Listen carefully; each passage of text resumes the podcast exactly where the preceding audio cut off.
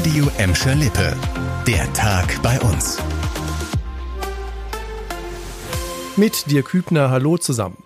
Bis jetzt war der Winter ja echt mild, schlecht fürs Klima, gut für die Heizkostenabrechnung.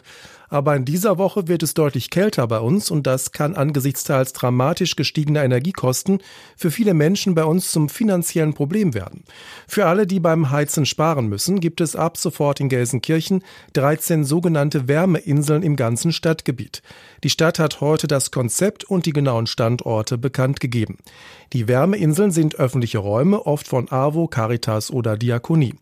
Heiko Lorenz vom Diakoniewerk Gelsenkirchen-Wattenscheid sagte uns, dass sich die Besucher in den Wärmeinseln willkommen fühlen sollen. Das heißt, es müssen Räume sein und es sind Räume durchweg, die hell sind, wo es die Möglichkeit gibt, einen Kaffee zu trinken, einen Tee zu trinken, wo niemand ist, der sofort mal platt gesagt auch kassiert und sagt 50 Cent für einen Tee oder für einen Kaffee, sondern die Leute sind erstmal willkommen, so wie sie sind. Und äh, wir versuchen natürlich durch eine Ansprache auch nochmal eine Beziehung herzustellen, dass die Leute für sich auch das Gefühl haben, hier bin ich gerne gesehen. Für die Stadt Gelsenkirchen entstehen erstmal keine zusätzlichen Kosten, weil die Orte sowieso geöffnet und beheizt seien. Wie hoch der Andrang sein wird, kann die Stadt nur sehr schwer einschätzen. In Gladbeck und Bottrop, wo es die Wärmeorte schon seit einer Woche gibt, ist die Nachfrage bisher sehr gering.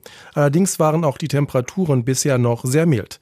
Alle Standorte der Wärmeinseln bei uns und auch eine spezielle Energiehotline der Stadt Gelsenkirchen findet ihr auf radioemscherlippe.de. Anfang Dezember ist auf der A31 bei Kirchhellen ein größeres Tier überfahren worden. Jetzt hat das Landesumweltamt bestätigt, dass es, wie schon vermutet, tatsächlich ein Wolf war. Die pathologische Untersuchung habe ergeben, dass es sich um einen der Welpen von Wölfin Gloria handelte. Ein Autofahrer hatte das Tier nahe der Ausfahrt Kirchhellen Nord mit seinem Wagen erfasst. Wölfin Gloria lebt schon seit 2018 im Wolfsgebiet Schermbeck, zu dem auch der Bottropper Norden gehört. Seitdem werden auch bei uns immer wieder Tiere gerissen. Aktuell geht das Landesumweltamt davon aus, dass mindestens vier Wölfe im Wolfsgebiet Schermbeck leben, das Muttertier und drei Welpen. Die Behörde empfiehlt Haltern von Weidetieren, ihre Herden zum Beispiel mit Zäunen zu schützen. Teilweise gibt es für diese Schutzmaßnahmen auch Geld vom Staat. Wir bleiben im weiten Sinne beim Thema Natur. Seit einem Jahr ist die Emscher bei uns jetzt komplett abwasserfrei. Die Arbeiten am Großprojekt sind aber noch lange nicht fertig.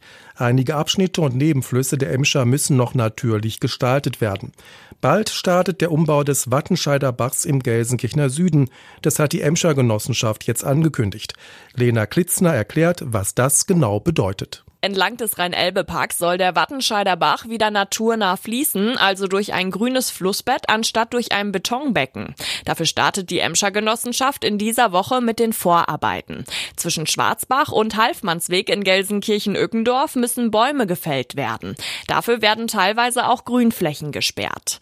Bis Mitte kommenden Jahres soll der Wattenscheider Bach umgebaut sein. Die Emscher galt als schmutzigster Fluss in Deutschland, als vor 30 Jahren der große Emscher-Umbau losging ging. Die Renaturierung der ehemaligen Abwasserläufe wird noch mehrere Jahre dauern. Das war der Tag bei uns im Radio und als Podcast. Aktuelle Nachrichten aus Gladbeck, Bottrop und Gelsenkirchen findet ihr jederzeit auf radioemschalippe.de und in unserer App.